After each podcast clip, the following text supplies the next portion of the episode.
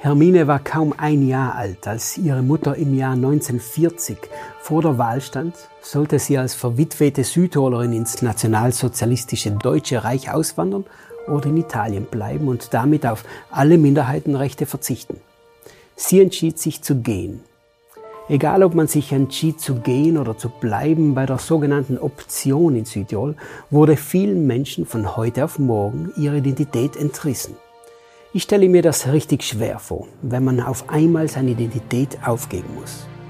Das alles macht uns ja irgendwie aus und in der Situation wurde den Menschen plötzlich gesagt, sie dürfen nicht mehr die sein, die sie waren.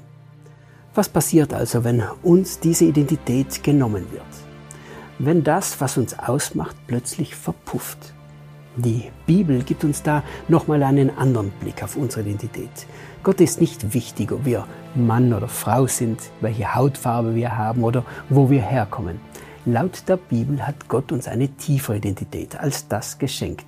Er ist unser liebevoller Schöpfer und er hat uns so geschaffen, dass wir nur in der Beziehung mit ihm unsere wahre Identität finden. In der Bibel, da steht, und aus Liebe hat er uns schon damals dazu bestimmt, durch Jesus Christus seine Kinder zu werden.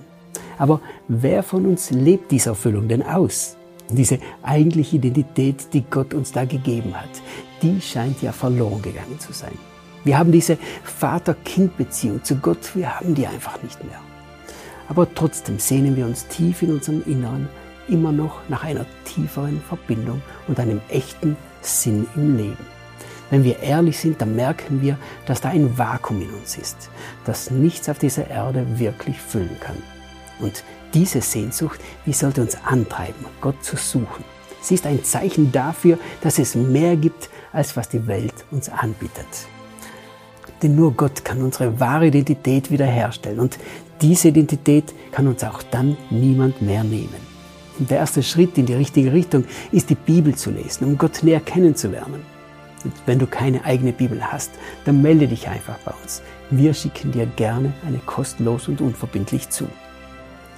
Hermine ist übrigens im Jahr 1952 im Zuge der Rückoption zurück in ihr Heimatland gekommen und hat später in Gott eine neue Identität gefunden.